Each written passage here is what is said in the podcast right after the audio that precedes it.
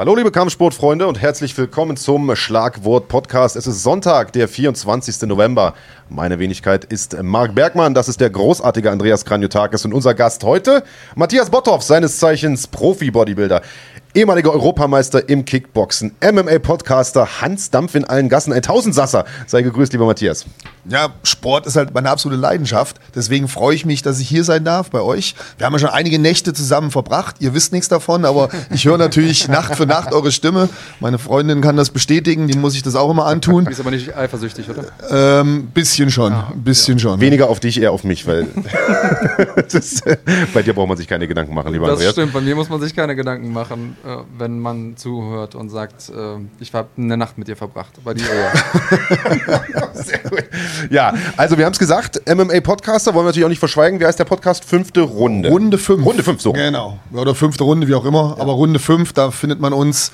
Ich mache das zusammen mit Kampfgeist MMA. Das ist so ein Kampfsport-Nerd, möchte man sagen. Ich bezeichne ihn immer als diesen, mhm. ja, der wirklich sich alles. Im positivsten Sinne positiv gemeint, ja, der ist jetzt selber nicht der Riesensportler, aber jemand, der sich tagtäglich stundenlang mit der Kampfsportszene auseinandersetzt. Und wir beide machen ähm, ja, so eine Talkrunde einmal die Woche, wo wir über vergangene Events sprechen, vorzugsweise UFC. Ja, logisch. Das äh, macht ja Sinn insofern, weil es eben die Champions League ist und weil ihr da wahrscheinlich auch ähm, die meisten Leute abholt. Ähm, und äh, da passiert ja auch immer relativ viel. Also dieses Jahr sind wir echt verwöhnt worden. Es gab viele, viele große Sachen. Ähm, ich habe äh, zum Beispiel die Folge gehört, wo ihr über den BMF-Titelkampf gesprochen habt. Also, ihr macht das auch immer dann oder den habt ihr direkt morgens nach dem Event gemacht. Ne? Das ist gut möglich. Wir hatten uns vorgenommen, jetzt diese Main-Events direkt danach zu besprechen, also Sonntagmorgens dann deutscher Zeit noch. Ansonsten machen wir das Montag oder Dienstags ich bin ja noch beruflich tätig, was man jetzt von meinem Kampfsport-Nerd Carsten nicht sagen kann. Der hätte, glaube ich, immer Zeit. Aber ich muss halt noch einer beruflichen Tätigkeit nachgehen. Muss ich halt auch mal schauen, wie habe ich Zeit. Aber Montag oder Dienstag versuchen wir uns dann hinzusetzen und sprechen frei von der Leber weg. Das ist nicht gecastet, nicht geskriptet, mhm. sondern wirklich die Gedanken, die uns kommen, dann zum jeweiligen Event. Gut, Carsten ist YouTuber, das ist ja auch Arbeit, auch wenn manche Leute das nicht glauben wollen. Aber ähm, ich, wenn ich bin ab und zu mal mit denen unterwegs, wenn mhm. ich irgendwie auf der Gamescom bin oder so, bin ich mit YouTubern und anderen Influencern unterwegs. Und die Arbeit, die die da machen, die sind echt teilweise super gestresst, weil die sagen, ah, ich habe jetzt irgendwie seit drei Stunden keinen Post gemacht oder keine Story gemacht, ich, dann verliere ich Follower. Also so, ich, ich habe da schon Respekt vor, muss ich sagen. Es ist schon auch Arbeit. Also in, in dem, ich will mal eine Lanze brechen für euch da draußen, auch für dich, Carsten. Aber du hast gerade gesagt, du bist ja selbst auch berufstätig und wir haben dich ja angekündigt als, ich sag mal, Tausendsasser, als Hans Dampf von allen Gassen. Erzähl doch mal, was, äh, was machst du so die ganze Woche? Wir haben im Vorfeld schon ein bisschen gesprochen. Du gibst Kampfsporttraining zum Beispiel. Wir haben äh, ja einige kritische Stimmen gehabt, als wir angekündigt haben, der Matthias Botthoff ist hier zu Gast. Wir haben positive Stimmen gehabt, gerade in meinem Umfeld, so Leute aus dem, aus den Pumperkreisen, die haben alle gesagt, boah, geil, haben sich riesig gefreut. Aber einige haben eben auch gesagt, was wollt ihr denn mit einem Bodybuilder? Ihr seid doch ein Kampfsport-Podcast. Aber du warst Europameister im Kickboxen, du trainierst aktuell noch andere Leute im Kickboxen? Also du bist in der Kampfsportszene tief Definitiv. Es ist eigentlich mein, mein, ja, mein Job, mein, mein Beruf. Ich habe also meine Leidenschaft zum Beruf gemacht. Ich habe mit zehn Jahren angefangen, Kampfsport zu machen, damals noch mit Taekwondo. Und dann kam in den Jahren später dann Karate, Kickboxen dazu. MMA ist in der Zeit noch nicht angeboten worden. Ansonsten hätte ich es garantiert gemacht, da bin ich mir sicher und wäre auch nie so ein blöder Bodybuilder geworden. Und ich habe auch lange, lange Zeit Wettkämpfe gemacht, natürlich, im Karate, im Kickboxen und so weiter, auch den einen oder anderen Titel gewonnen. Das wollen wir jetzt aber gar nicht alles aufzählen, wollen nicht so auf die Kacke hauen. Aber es war eine schöne Zeit, eine geile Zeit. Und irgendwann ist man dem Ganzen so ein bisschen müde geworden. Ich meine, es tut auch weh. Also, wenn man da mal auf die Nase bekommt, ich war auch ein bisschen ausgebrannt, habe dann äh, mit Anfang 30 aufgehört, Wettkämpfe zu machen. Hatte kurz zuvor auch noch Kämpfe in den USA gemacht aber alles im Amateurbereich. Also ich war nie Profikampfsportler. Und dann fällst du auf einmal in so ein Loch.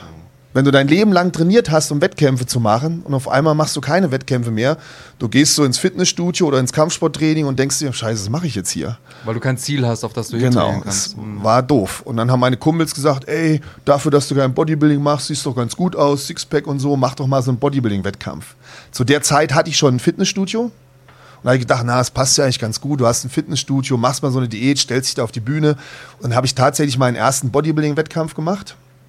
zum Bedauern meines Vaters. Ja, der hat danach gesagt, äh, das willst du jetzt aber nicht öfter machen, oder? Du machst schon noch wieder richtigen Sport.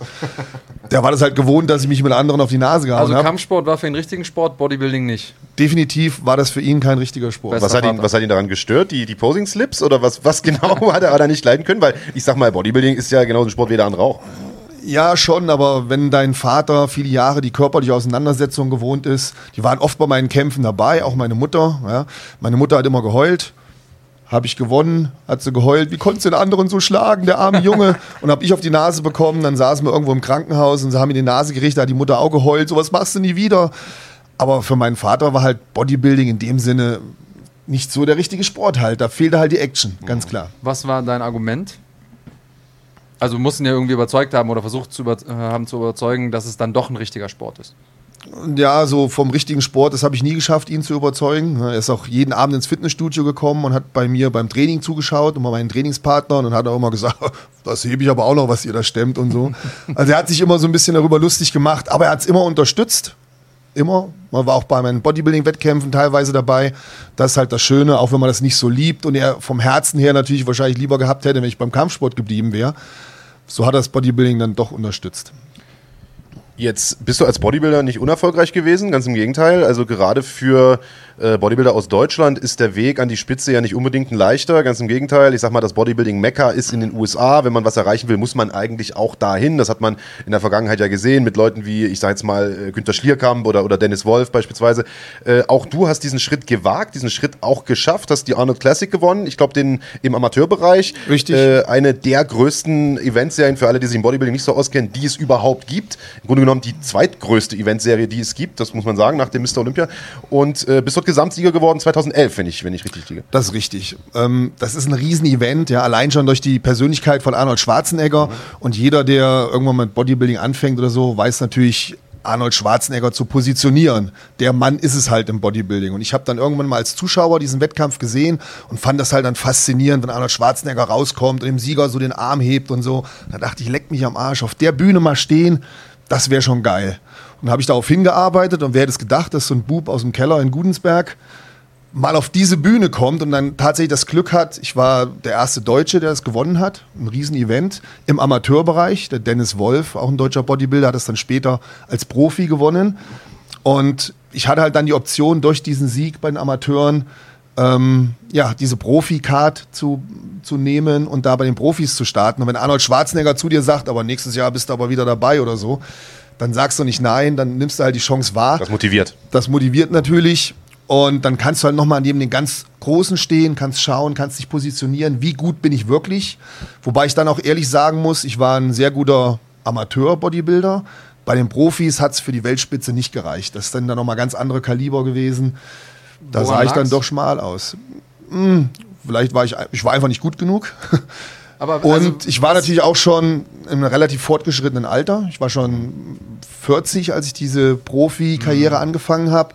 Und man bedenke, meine Körpergröße mit 1,88 ist halt auch nicht optimal für den Bodybuilding-Sport. Weil, um besser, dann wenn man kleiner ist, ne? Genau, weil Ja. Mhm. du einfach kompakter aussiehst, dichter aussiehst von der Muskulatur her. Und ich habe da schon ein Wettkampfgewicht von 125 Kilo gehabt. Also es ist schon viel Muskulatur.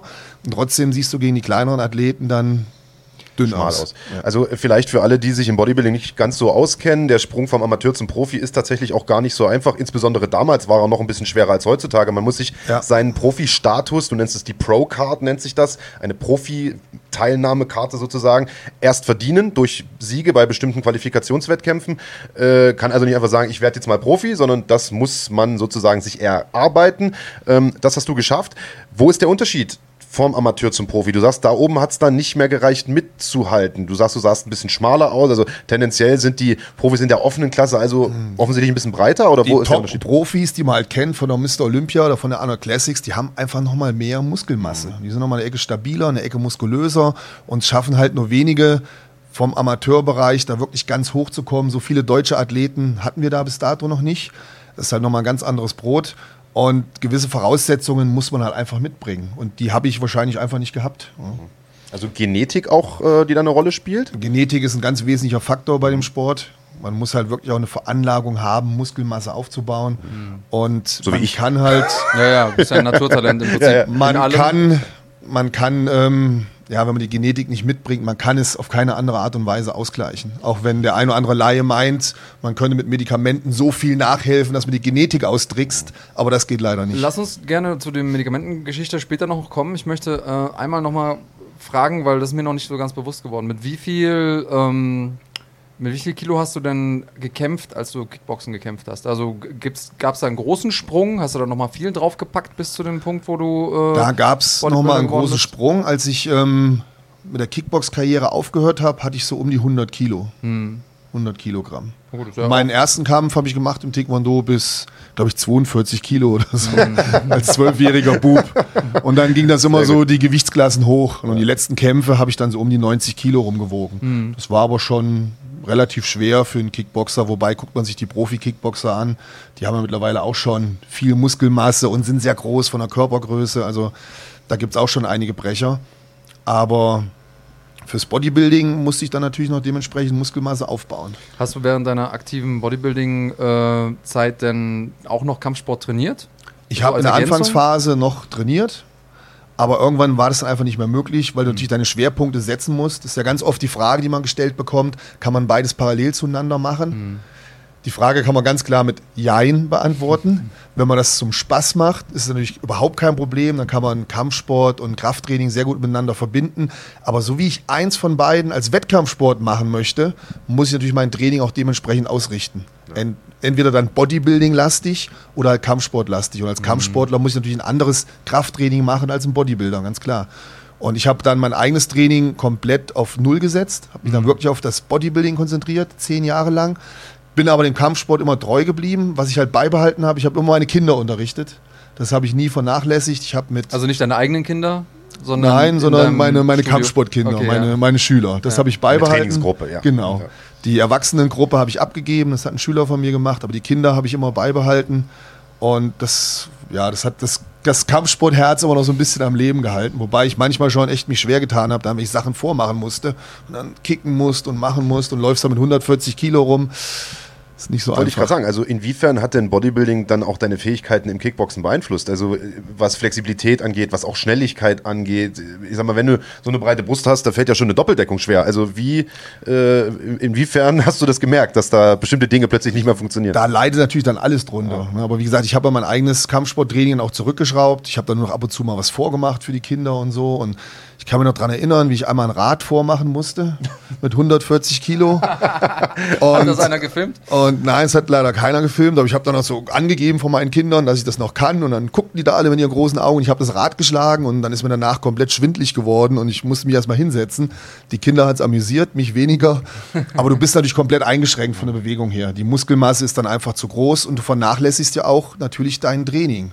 Du machst kein Stretching mehr in der Form und all diese Sachen leiden natürlich darunter. Und wie gesagt, vom Kopf her hatte ich dann das Kampfsporttraining auch komplett ausgeblendet und hatte mich ähm, ja, auf das Bodybuilding natürlich konzentriert, ganz klar. Du hast jetzt eingangs was Interessantes gesagt. Äh, MMA gab es damals noch nicht, sonst hätte ich nicht mit dem Bodybuilding angefangen. Also denkst du, dass äh, wenn es damals schon, also damals, äh, mach mal eine Zahl dran, was heißt damals? Ähm, den letzten Kickbox-Kampf habe ich so gemacht, glaube ich, 2000. 2 ungefähr. Ja, da gab es noch so Valetudo Free Fight in Deutschland, ja. aber sehr, sehr die ersten, klein. Die ersten UFC-Veranstaltungen habe ich mir noch auf Videokassette angeschaut. Mhm. Da bin ich noch in die Videothek gegangen. Ähm, der eine oder andere Zuschauer weiß wahrscheinlich gar nicht mehr, was eine Videothek ist. Ja, aber das gab es früher mal. Da bin ich da reingegangen und habe ich diese Kassette gesehen, UFC, so ein komisches Männchen drauf, die so einen Ball gehalten hat, der Erdball. Ich denke, leck mich am Arsch, was ist denn das? Und dann guckst du als Kampfsportler und dann dein Herz hat sich natürlich geöffnet, weil das war ja das, was uns Kampfsportler immer beschäftigt hat. Was ist die beste Kampfsportart und hin und her? Und da hat es einer in die Realität umgesetzt und ich habe diese Videokassette ausgeliehen und habe die zu Hause in den Rekorder geschmissen und dann war ich geflasht. Mhm. Das war crazy Zeit, die erste UFC und seitdem habe ich das halt mitverfolgt. Nur wirklich trainieren oder angeboten wurde das natürlich in Deutschland überhaupt nicht. Ja, also das war natürlich noch eine ganz andere Zeit damals, äh, vollkommen richtig. Ähm, jetzt ist es so, dass MMA einen absoluten Hype gerade äh, erfährt, also nicht nur äh, international, sondern eben auch in Deutschland. Du ganze, beobachtest das Ganze natürlich mit Freude, da haben wir uns schon äh, drüber unterhalten. Ähm, wir haben jetzt hier ein paar Kommentare drin, äh, die sagen, Mensch, was gibt es denn für, für Parallelen zwischen beiden Sportarten? Du hast gesagt, das Training unterscheidet sich natürlich komplett anders. Du hast zum Beispiel das Thema Medikamenten äh, Gebrauch, Missbrauch, wie auch immer, äh, angesprochen.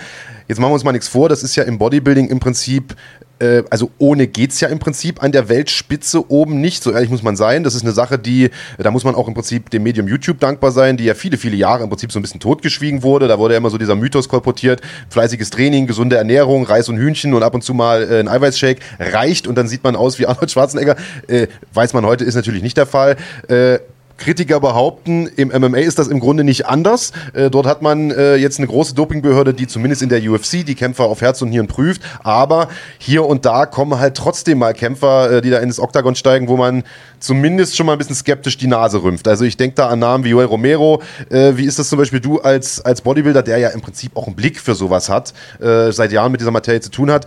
Äh, glaubst du, du siehst solchen Kämpfern das an? Und was glaubst du, wie viele Leute im MMA, in der UFC sind denn auf Dopingmittel, auf Stoff?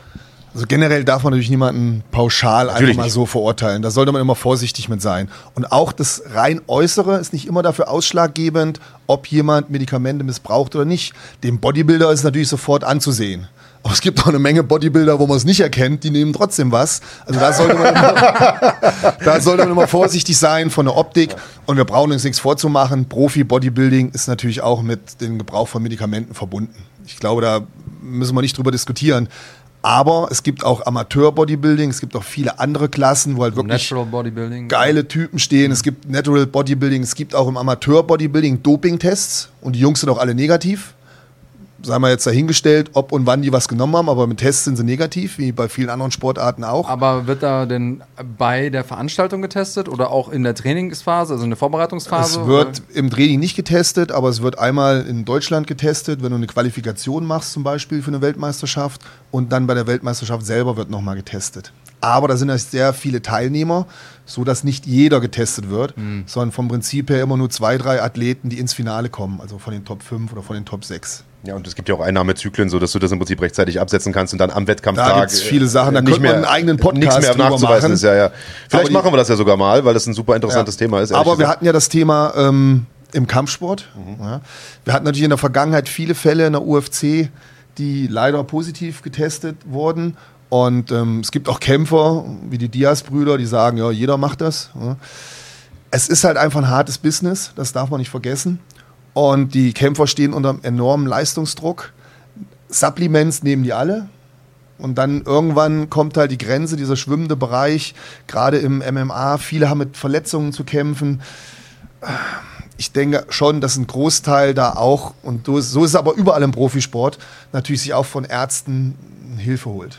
Also ich bin ja in der Pre-USADA-Ära viel in den USA gewesen und ähm, da ist es schon so, dass ich sagen muss, dass sehr viele Profikämpfer, die ich da getroffen habe, auch ganz offen drüber gesprochen haben. Also jetzt nicht in die Kamera, aber auf der Matte, dass sie mal das eine oder andere Mal in den Apothekerschrank gegriffen haben. Das war ähm, für mich sehr, sehr schockierend zu sehen am Anfang, dass das für die so ein bisschen, die haben das immer belächelt und so ein bisschen mit, mit, mit einem äh, lustigen Spruch abgetan.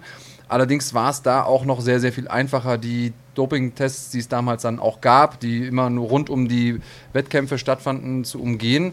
Und der größte Vorteil, den, der da beschrieben wurde, war tatsächlich eben die Re Regenerationsfähigkeit. Also ich habe mich dann immer gewundert, warum die anderen irgendwie drei Einheiten am Tag machen konnten und ich nicht. Ähm, oder warum sie sich halt nach ähm, Verletzungen schnell wieder erholt haben und so weiter und so fort. Und da sehe ich tatsächlich auch größte, das größte Potenzial für den Kampfsport, dass man einfach mehr Trainingspensum reinbekommt, mehr Wiederholungen machen kann. Und am Ende des Tages sind ja die Techniken, die man häufig wiederholt hat, die, die funktionieren. Ähm, gar nicht so sehr dann zu sagen, okay, ich habe jetzt irgendwie mehr Schlagkraft oder, oder mehr Power. In dem Sinne, klar ist das auch ein Faktor, aber vor allen Dingen, dass man ständig am Trainieren bleiben kann, ist eben für mich das große Ding im Kampfsport. Ähm, aber wenn du dann so Leute siehst, wie zum Beispiel Paulo Costa, der ja wirklich wie gemeißelt aussieht, der so wie Leute erzählen, auch sein Essen abwiegt und zwar jede einzelne Mahlzeit und so. Würdest du sagen, sowas kann man erreichen ohne? Das, das kann man erreichen ohne. Natürlich erfordert das viel Disziplin und auch eine gewisse Genetik, aber möglich ist das. Und wie gesagt, nur anhand des Äußeren bei einem Kämpfer zu sagen, der nimmt was oder der nimmt nichts, da wäre ich sehr vorsichtig. Weil es auch wirklich, wie gesagt, mit, seiner, mit seinem Training zu tun hat, mit seiner Ernährung. Das sind alles Einflüsse, die dazu zählen. Und nur weil jetzt einer nicht aussieht wie ein Bodybuilder, kann es durchaus sein, dass er auch Medikamente nimmt. Also da müssen wir wirklich vorsichtig sein und dürfen das nicht nur an der Optik festmachen, ganz klar. Also Tim Sylvia wurde damals irgendwie mal gebastelt. Ja, oder Josh Barnett. Oder Also, Josh Barnett, Ja, die da gab es schon einige, die, die, sagen wir mal, vom Phänotyp her eher wie ich aussahen und trotzdem irgendwie auf Stoff waren. Du siehst doch toll aus. Ja, ja, das, liegt Das- jetzt an der danke, Kamera. danke, danke. Also Ja, ich ja, war ja, total ja. geblendet, als ich gesehen habe, was du ja, Ja, ja, absolut, Körper absolut, absolut, mitbringst. absolut. Ja, ja, aber das Geld, äh, was wir vereinbart hatten, kriegst du dann nachher. Ähm, wir, also ich bin da vollkommen bei dir. Man, man kann jetzt nicht immer nur von der Optik drauf schließen. Anderson auf der, Silva zum auf der, Beispiel. auf, Hat gut, bei ihm waren es ja nur Dickpills, hat er gesagt. Ja, ne? äh, auf der anderen Seite äh, muss man aber auch sagen, dass eben die Paulo Costas und die Joel Romeros natürlich schon die ein oder andere Augenbraue nach oben äh, ziehen lassen, weil die für einen Kampfsportler auch bei dem vom Andreas ja bereits angesprochenen Trainingspensum äh, schon eine sehr, sehr ich sage jetzt mal, beeindruckenden Körperbau haben. Denn wenn du bedenkst, du trainierst zweimal am Tag, du hast es gerade auch gesagt, das Kampfsporttraining ist ein komplett anderes, viel hochpulsiger, viel mehr auf Konditionen ausgesetzt und weniger auf Hypertrophie, äh, dann staunt man schon, dass die Kollegen so aussehen. Das gleiche gilt ja auch für diese ganzen Grappler. Also neulich waren ja die äh, ADCC-Weltmeisterschaft da wieder in Abu Dhabi. Diese ganzen Grappler, da gibt's halt keine Dopingproben. Also die könnten auch alle in der, in der Classic Physik-Division mitmachen bei Mr. Olympia, so wie die bin aussehen. ich, bin ich vollkommen bei dir, aber wie gesagt, man darf halt nicht den Fehler machen und vorverurteilen. Mhm. Da wäre ich halt immer ganz vorsichtig. Und Andreas hat es eben schon gesagt, das Kampfsportbusiness ist wirklich hart. Ich, ich kenne keinen Sport, in dem so viel und so intensiv trainiert werden muss wie im MMA. Das Trainingsvolumen, was die Jungs teilweise stemmen müssen, ist ja phänomenal. Nicht, nicht vorstellbar, wirklich nicht.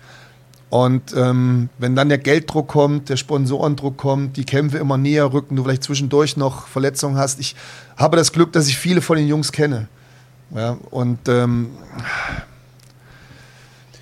die Versuchung ist halt einfach groß. Also Das ganz, halt ganz so. ohne Frage, zumal eben auch viel Geld auf dem Spiel steht, die ganze Existenzen daran hängen, an einem Sieg oder einer Niederlage, an einem einzigen Abend Ja, im Prinzip die, die, der Existenzen hängen. Zuschauer verurteilt das natürlich sehr Ja. schnell. Ah, die Bösen, der böse Dillashaw und der Böse Ja. und das sind alles so miese Hunde und so. Nee, das sind auch nur Menschen, die halt, wenn sie in die Enge getrieben werden und ja, dann greift man halt schnell zu diesen Dingen. Und es gibt auch Zuschauer, die das Ganze ganz und gar nicht verurteilen, sondern die sagen, okay, wir wollen eigentlich nur ein Level Playing Field, also gleiche Bedingungen für alle und wir denken mal zurück an äh, die große, bis heute bei vielen Oldschool-Fans beliebte äh, Liga Pride FC, die kennst du mit Sicherheit auch, Natürlich. wo äh, in den Verträgen dick gedruckt drin stand, wir führen keine Ausrufezeichen Doping-Tests durch, wo zu sagen, durch die Blume gesagt wurde, Jungs, ihr könnt machen, was ihr wollt. Hauptsache, Ja, ihr, ihr liefert, sogar. äh, Hauptsache, er liefert am Wettkampftag ab. Dementsprechend hat man dort auch Figuren wie Bob Sapp rumspringen sehen. Ähm, was hältst du denn von sowas? Also fändest du es gut, dass es läuft wie in der IFBB, also in der, in der Bodybuilding-Liga, in der größten, dass man sagt, es gibt so eine Art Gentleman's Agreement zwischen Sportler und Veranstalter, dass man sagt, okay, wir testen einfach nicht, äh, macht, was er denkt, äh, oder, oder sagst du, das ist im Kampfsport keine gute Idee, weil da wird halt im Gegensatz zum Bodybuilding zugehauen und da stehen Gesundheit und Leben auf dem Spiel. Es wäre schön, wenn man so eine Linie finden würde. Und es würde es vielleicht auch insgesamt etwas transparenter machen für den Zuschauer und man hätte auch nicht so viele Skandale, wie man jetzt mit John Jones hatte, auch so ein Aushängeschild der UFC, der natürlich da auch schon das ein oder andere Problemchen hatte. Es würde uns viele Probleme nehmen. Es würde vielleicht den Sport auch ehrlicher machen. Und es wäre vielleicht schön, wenn man da eine klare Linie finden könnte. Wenn man sagen würde, der Amateursport zu 100% sauber und jeder hält sich dran, damit gerade junge Sportler, heranwachsende Sportler nicht ihre Gesundheit gefährden. Und so ein Profisportler, der um Millionen kämpft, soll der mit seiner Gesundheit machen, was er will. Ein Formel-1-Fahrer geht auch ein sehr hohes Risiko ein.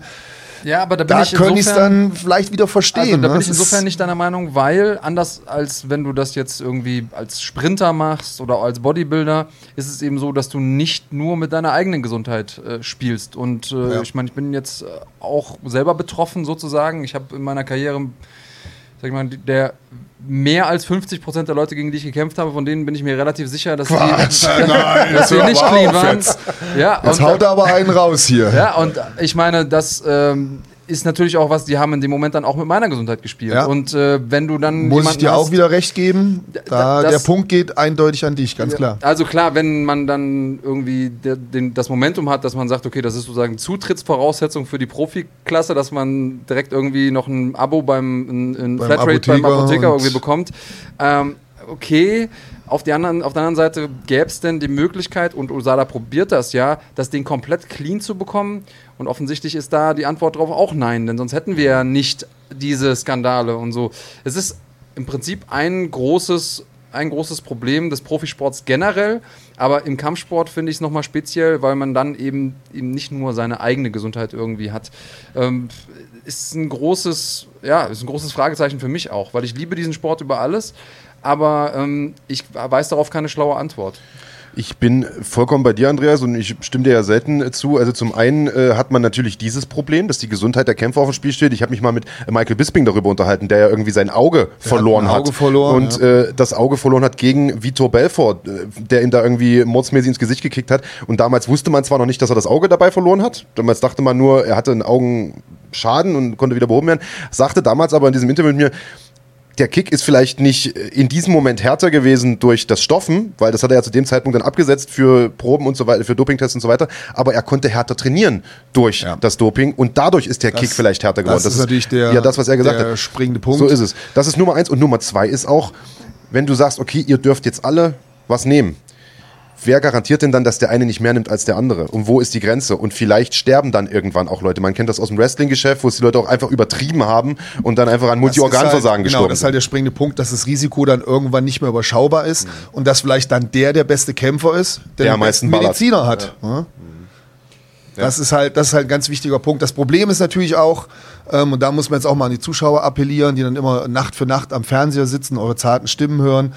Wir sind aber auch so geil drauf, blutige, brutale Kämpfe zu sehen. Wenn die mal eine Runde ein bisschen langsamer machen, dann sind wir auch gleich wieder unzufrieden. Das heißt, wir fordern auch immer mehr und äh ja, ich, ich mache immer den Vergleich, dass ich sage, wer schaut sich Olympia an, wenn nicht die Wahrscheinlichkeit besteht, dass ein Rekord gebrochen wird?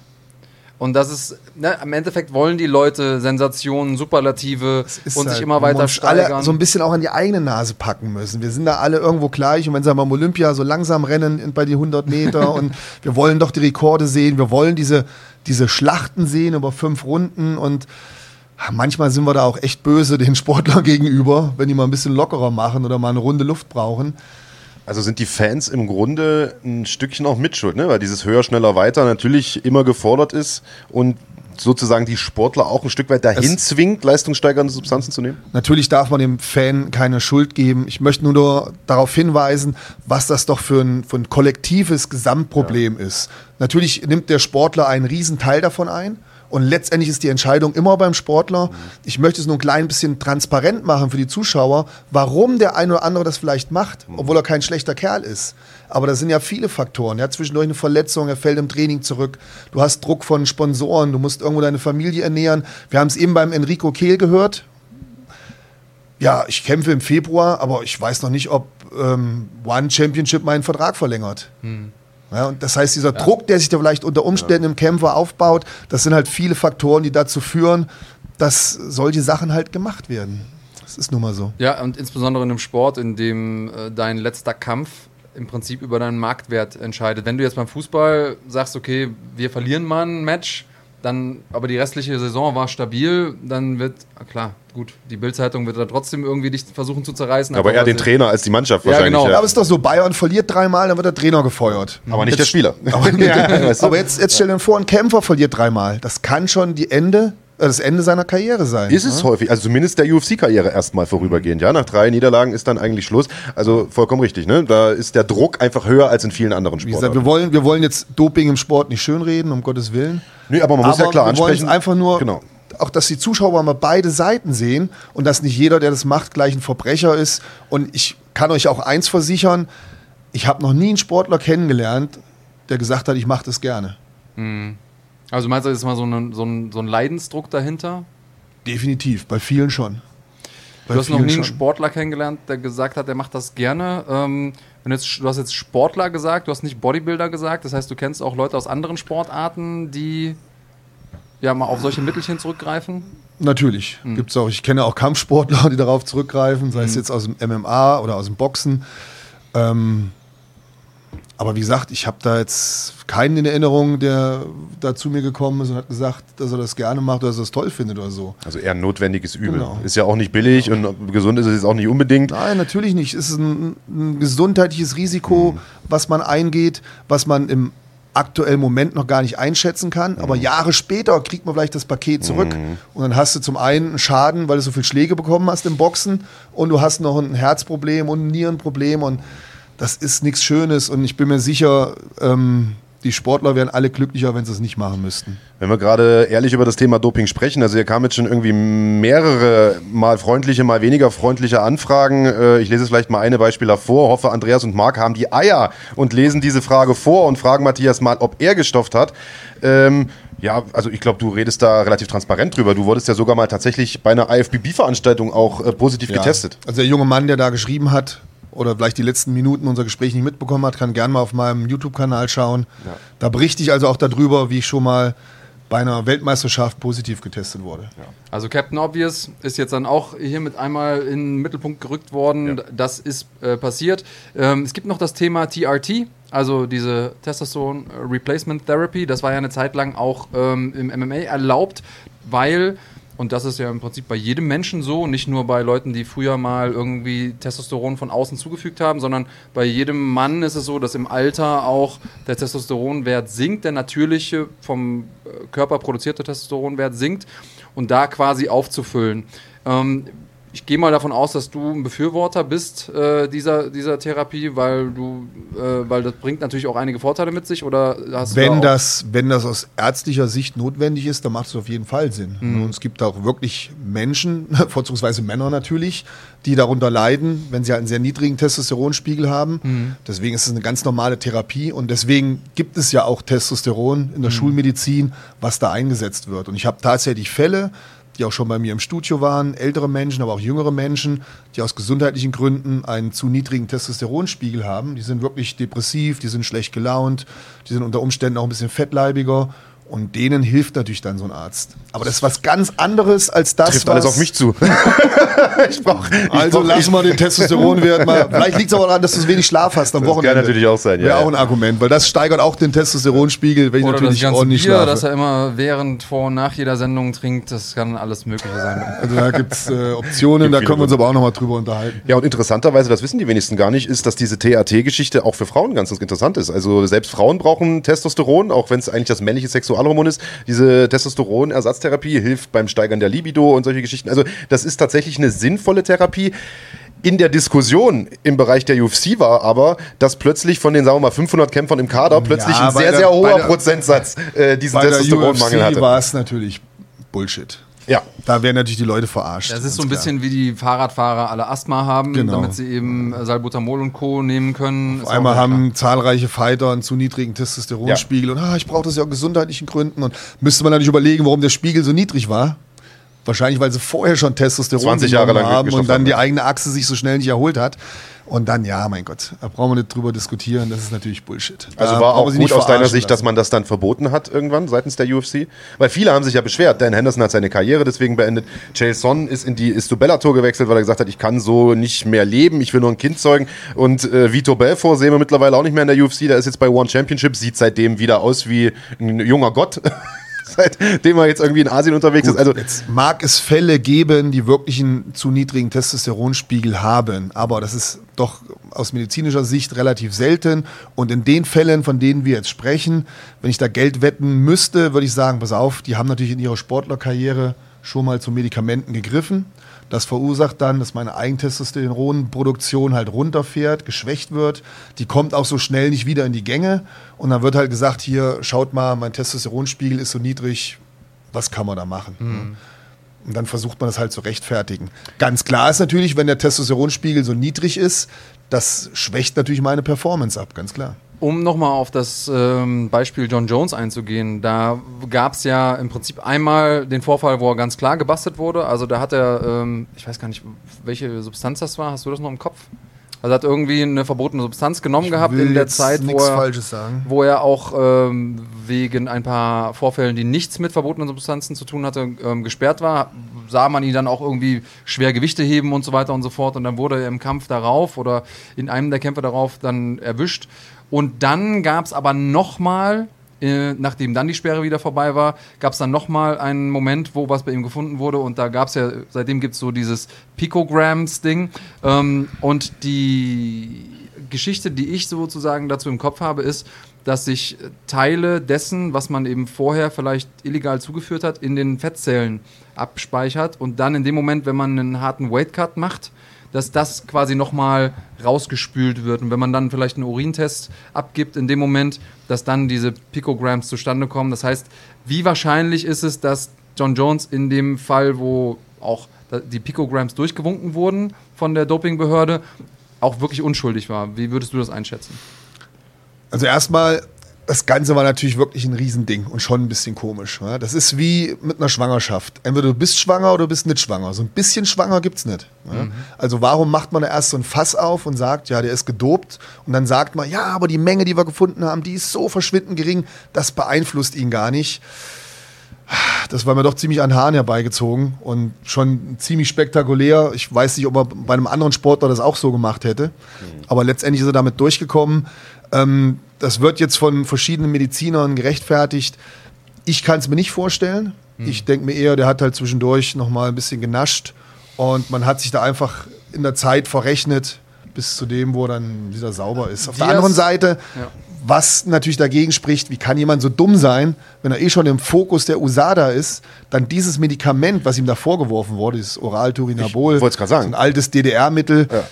das dann noch mal zu nehmen, das Problem bei diesem Mittel oder das Gute bei dem Mittel, so wie ich das kennengelernt habe, früher in der DDR war das das Dopingmittel Nummer eins und das war halt deswegen so gut, weil es nur relativ kurz nachweisbar war. Mhm. Das heißt, die DDR-Sportler haben das teilweise 10, 14 Tage vom Wettkampf abgesetzt und waren dann sauber. Mhm. Das war das Tolle. Und wenn das jetzt bei ihm so lange zurückliegt und trotzdem konnte man es noch nachweisen, könnte man jetzt sagen, okay, aufgrund der verbesserten Dopingtests, aber es ist schon alles sehr, sehr schwammig und fishy, wir ja. werden nie dahinter kommen. Also das Medikament ist halt deswegen ein bisschen fragwürdig aus meiner Sicht, weil es halt auch super ungesund ist. Also es ist ja nun eins der Dopingmittel, das ich nun vielleicht nicht unbedingt nehmen würde, gerade heutzutage und gerade mit den finanziellen, mit den finanziellen Ressourcen, die ein John Jones ja auch hat, hätte der ja doch zu anderen Sachen greifen können eigentlich. Also äh, vielleicht hat er ja dazu gegriffen und die wurden nicht nachgewiesen. Und du meinst, das hat er on top noch genommen? Ja. Okay. Und wir wissen ja nicht, wie genau jetzt die USADA testet, mhm. auf welche Sachen sie testet. Mhm. Also da gibt es auch nochmal Unterschiede von den Dopingtests. Also Pitbull Germany scheint sich auch auszukennen. Er sagt, im Kampfsport wird häufig Stanozolol verwendet. Ähm, kennst du das Mittelchen? Was bewirkt das? Stanozolol ist ähm, ein sehr bekanntes Mittel. Mhm. Richtig bekannt ist es geworden mit Ben Johnson damaliger Sprinter, kanadischer, der auch aussah wie ein Bodybuilder, der so unglaublich schnell war. Bei ihm hat man dann Stanozolon nachgewiesen. Das ist ein Medikament, was deine Kraft steigert, Muskelwachstum nur bedingt, aber du wirst sehr leistungsfähig dadurch. Ähm, die Bodybuilder nehmen das gerne, um äh, nicht so aufgeschwemmt auszusehen. Da gibt es ja Medikamente, die sehr viel Wasser in den Körper ziehen. Und Stanozolon, das gibt halt ein sehr hartes, definiertes Aussehen. Ja, und, und bringt halt wirklich in, in Schnell- und Kraftsportarten, mhm. bringt das schon einiges. Und wie gesagt, bekannt geworden ist es mit Ben Johnson. Mhm. Ähm, gut, ich glaube, wir sind auf dem Chemie-Thema jetzt schon ein bisschen eingegangen. Ähm, es soll ja kein Chemie-Podcast sein, sondern ein Kampfsport-Podcast. Du hast ja auch. Ich hätte schon noch gerne noch mal eine Frage dazu. Ja, und natürlich. zwar, äh, du hast ja gerade gemeint, äh, du weißt, man weiß nicht genau, wie genau testet die USADA da. Du hast die Picograms angesprochen und es gibt ja jetzt tatsächlich Diskussionen, ob man, ob die Tests der USADA zu genau sind, weil ja in den letzten Monaten auch sehr, sehr viele Leute gebastelt wurden, die am Ende gesagt haben, hey, ich war das gar nicht. Äh, Nate Diaz ist so ein Beispiel, bei dem gab es ja dann auch auf einmal einen positiven Test. Ich glaube, glaube, irgendwie irgendein Abführmittel oder sowas. Äh, und es gibt jetzt die Diskussion, ob man die Teststandards oder beziehungsweise diese, diese Grenze bis ab oder ab, wo dieser Test anschlägt, ob man die ein bisschen höher setzen sollte, weil einfach wirklich viele Supplemente verunreinigt sind, weil zum Teil Fleisch verunreinigt ist durch äh, irgendwie Tierfutter. Glaubst du, dass das eine sinnvolle Erklärung ist? Glaubst du daran oder ist das auch nur so ein Mythos, äh, der da kolportiert wird? Hatten wir ja schon bei Canelo, ja? einer der berühmtesten Boxer, ja. die wir haben, der hat ja auch angeblich ein verseuchtes Hühnchen gegessen. Ja, ja. Ähm, ganz schwierig. Müsste man wirklich mal mit jemandem von der USADA sprechen, aber da bin ich jetzt auch nicht up to date, um sagen zu können, wie wie die da getestet haben, wie die Werte mittlerweile sind, die entwickeln sich natürlich auch immer weiter. Die Tests werden natürlich auch immer spezieller, immer besser. Typisches Beispiel Lance Armstrong, der, der war ja nie gedopt. Nie, nie, nie. Und dann haben sich die Testverfahren weiterentwickelt. Man hat Blutproben wieder aufgetaut und siehe da, mit den neuen Tests konnte man dann rausfinden, ah, der hat ja doch ein bisschen Schabernack getrieben. Also da entwickelt sich die USADA weiter und kann durchaus sein, dass mittlerweile da auch irgendwelche Sachen anschlagen, die gar nicht so dramatisch mhm. sind, wie wir es jetzt bei Diaz hatten. Also die Geschichte dahinter ist, dass man sagt, okay, es sind vielleicht in Asien hergestellte Supplemente, die, also reguläre Supplemente, die frei verkäuflich sind auf dem Markt und eigentlich keine verbotenen Inhaltsstoffe äh, beinhalten sollten. Aber die werden vielleicht im selben Labor hergestellt, Ja. in dem ja auch illegale Substanzen zusammengemischt werden. Und da wurde einfach nicht richtig sauber gemacht. Das ist sozusagen die Narrative dahinter. Und klar, wenn man dann irgendwie das in Kleinstmengen äh, wiederfindet in den eigentlich legalen Supplementen, dann kann es passieren. Joey Romero hat da ja auch sogar vor Gericht Recht bekommen, ja. weil eben da ein Supplement von der Firma, das äh, er konsumiert hat, ähm, dazu geführt hat, dass er gebastelt wurde. Also wenn das schon irgendwie richterlich abgenickt wird, muss es ja zumindest mal logische Erklärungen dafür geben. Ich glaube, dass die UFC da einen ganz guten Job macht, das zumindest zu verhindern, das so gut es geht einzudämmen. Wir werden trotzdem nie an den Punkt kommen, wo wir das zu 100% machen können. Gibt es denn Sachen, wo du sagst, das ist eigentlich fast unmöglich? Äh, also ich habe mal sowas gehört von ähm, Wachstumshormonen, dass man die im Prinzip fast gar nicht nachweisen kann. Oder Das ist schon sehr schwierig, das ist das, was ich halt eben angesprochen hatte. Wenn jemand viel Geld hat, kann natürlich mit Wachstumshormonen arbeiten und die sind schon wesentlich schwieriger nachzuweisen. Da kann durchaus sein, dass man der eine oder andere durchrutscht. Das wäre zum Beispiel eine Möglichkeit, auch jetzt im Bereich Blutdoping ist auch sehr, sehr schwierig nachzuweisen. Also man hat da schon Möglichkeiten als Sportler immer noch mal ein bisschen zu manipulieren. Wie gesagt, ist ein schwieriges Thema. Man kann da stundenlang drüber diskutieren. Ähm, wir werden es ganz aus dem Profisport, glaube ich, nie rausbekommen. Ja, glaub das wäre utopisch, ich glaube auch. Ich denke, wir werden irgendwann mal, äh, weil ich einfach nicht daran glaube, dass Menschen äh, reine Vernunftswesen sind, werden wir irgendwann mal auch, äh, wird der Damm brechen und dann werden die Leute sagen, ach, macht doch, was ihr wollt und gebt euch, äh, gebt euch wild und dann werden wir noch ein paar verrückte Nee, Sachen das, sehen. das Ich wird nicht passieren. Die USADA, die will auch ihr Geld verdienen. Ja. Und Ja, also ich hoffe es nicht. Ich hoffe, dass, äh, dass wir den Sport so sauber wie nur möglich bekommen, aber äh, ich befürchte, dass da, dass da noch ein paar Sachen passieren. Also, du hast es gerade gesagt, machen wir einen Haken dran an die ganze Doping-Geschichte. Ja, Danke ja. erstmal für äh, viele spannende Einblicke in das Thema. Jetzt wollen wir aber noch über das eigentliche Thema sprechen, für das wir hier in dieser Sendung sind, nämlich das Thema MMA. Und wir haben, das hat Andreas ja vorhin irgendwie schon mal angedeutet, mit 2019 eigentlich eins der spannendsten Jahre in der UFC überhaupt hinter uns, mit einer ganzen Reihe von wirklich extrem krassen Kämpfen. Und das Jahr ist noch gar nicht vorbei. Wir haben mit UFC 245 noch einen Riesenkracher anstehen. Im Dezember drei Titelkämpfe. Kobe Covington, Kamaru Usman, Max Holloway, Alexander Volkanovski und Amanda Nunes gegen Jermaine de Randami. Erstens mal, wen hast du vor in diesen drei Kämpfen und äh, wie hast du dieses Jahr denn erlebt? Was war dein Highlights? Was waren, was waren die größten Kracher für dich dieses Jahr? also das, das Jahr war natürlich wirklich faszinierend. Also die, speziell die UFC hat uns da ähm, Kämpfe beschert, die wir natürlich unbedingt sehen wollten. Und ganz klar, gerade so, eine Rückkehr von Diaz, da, da hat natürlich jeder drauf gebrannt. Masvidal, der zwar schon immer dabei ist, aber irgendwie so in Jungbrunnen gefallen ist, eine Art Comeback gefeiert hat. Also da waren wirklich viele, viele spannende Sachen. DC gegen Miosic, also das, das Jahr war wirklich geprägt von tollen Events. Ähm, John Jones hat auch abgeliefert, dementsprechend. Also wir haben die ganzen Topstars der UFC wieder dabei gehabt. Und wie du schon sagst, jetzt Ende Dezember haben wir nochmal ein Event, wo, wo richtig Feuer drin ist. Gerade der, der Hauptkampf zwischen Usman und Covington. Die mögen sich ja total. Ja? Ich habe gehört, die trinken Perfekt. öfter mal einen Tee zusammen und machen einen Kaffeeklatsch. Auf jeden Fall. Also da brennt die Luft. Also da werden richtig die Fetzen fliegen. Das ist ein toller Event und die drei Titelkämpfe sind sowieso alle spitze. Dann haben wir aber auch noch Jose Aldo. Ja, Gegen Marlon Moraes, das war also ein auch Riesenkracher. ein ja. geiles Ding. Also da freue ich mich riesig drauf. Der Dezember, das ist so ein richtig schönes Nikolausgeschenk. Das hat uns die UFC in Stiefel gesteckt. Das wird auf alle Fälle ein Event. Die Frage von dir, wer wird da siegreich davongehen? Boah, ich glaube, das ist relativ offen. Also gerade bei Usman gegen Covington. So vom Gefühl her tendiere ich so ein bisschen mehr zu Usman. Aber festlegen kann ich mich da nur schwer. Was meinst du, Andreas? Ich, äh, ganz, ganz schwierig. Ich bin immer, wenn ich denke, so, jetzt bin ich mir mal halbwegs sicher und setz mal 3,50 Euro auf irgendeinen Kampf oder auf irgendeine Fightcard, dann wird mir mal wieder gezeigt, dass ich zwar schon seit gefühlten Ewigkeiten in diesem Sport unterwegs bin, aber doch gar keine Ahnung habe, wenn es um Predictions geht. Also ich finde es auch spannend, wenn es gibt ja Leute, die da ein Konzept draus gemacht haben, bei YouTube irgendwie Kämpfe vorherzusagen und dann steht irgendwie unten drunter äh, 70% richtig. ähm, was ja im Prinzip, wenn man sagt, äh, dass man sowieso 50-50 Chance hat, wenn man keine Ahnung hat, dann sind 70% im Prinzip ja äh, noch relativer. Ähm, aber 70% finde ich trotzdem schon krass, weil also ich liege einfach fast immer falsch, äh, weil ich dann doch zu sehr denjenigen bevorzuge, den ich mag und das ist in dem Moment dann tatsächlich Usman. Ähm, ja, ich, ich, wünsche mir, dass er gewinnt. Ähm, ich weiß, dass er viel Probleme hat, auch mit seinen Knien. Oh, aber das hat ihn ja auch nicht aufgehalten gegen Woodley.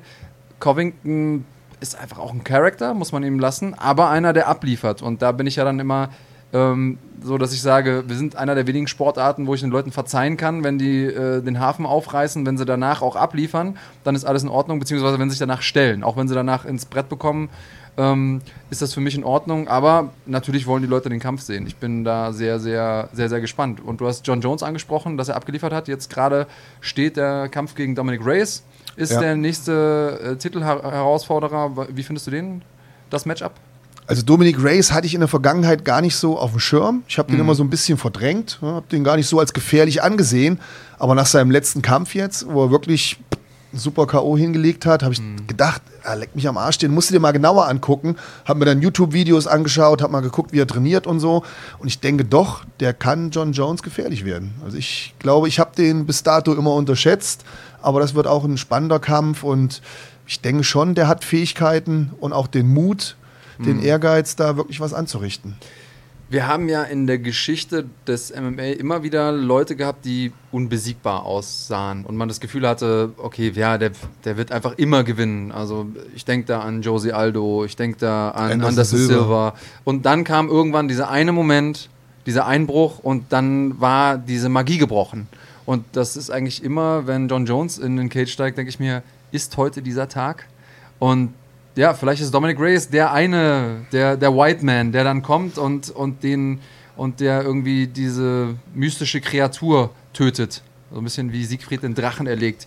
Ich bin gespannt. Vielleicht, ja, er ist zumindest ein großer Typ mit jeder Menge Schlagkraft. Ich glaube, deswegen kann er Jones auf jeden Fall gefährlich werden. Ist halt die Frage, ob er an diesem psychischen Druck zerbricht oder nicht. Äh, denn es ist, glaube ich, immer noch mal was anderes, äh, ob man jetzt, sagen wir mal, einen Chris Whiteman umhaut, der irgendwie aus dem Mittelgewicht hochkommt, ja. oder ob man dann tatsächlich gegen John Jones im Ring steht, der ja wirklich auch so eine Art hat zu kämpfen, die, sagen wir mal, den Stil seiner Gegner kaputt macht. Weißt du, der, der äh, wirklich extrem unangenehm ist, gegen die Knie kickt und einen Ellenbogen mal hier hinraut und mit den Fingern stochert und so weiter, der wirklich dich auch zermürbt mental. Und ich glaube, da abzurufen, das wird schwierig. Also ich glaube auch, dass Dominic Reyes eine ganz gute Chance hat. Ich finde es auch gut, dass man ihm den Kampf gegeben hat und nicht etwa Jan Blachowicz nach seinem sagen wir mal, etwas enttäuschenden letzten Auftritt gegen ja. Jacare oder äh, wer war noch im Gespräch?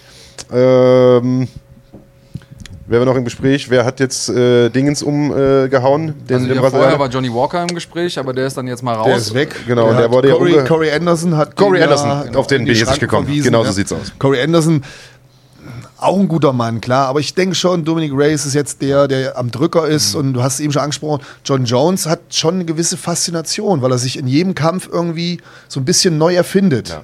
Also er ist wirklich flexibel von all den Dingen her, er kann sich auf jeden Gegner gut einstellen.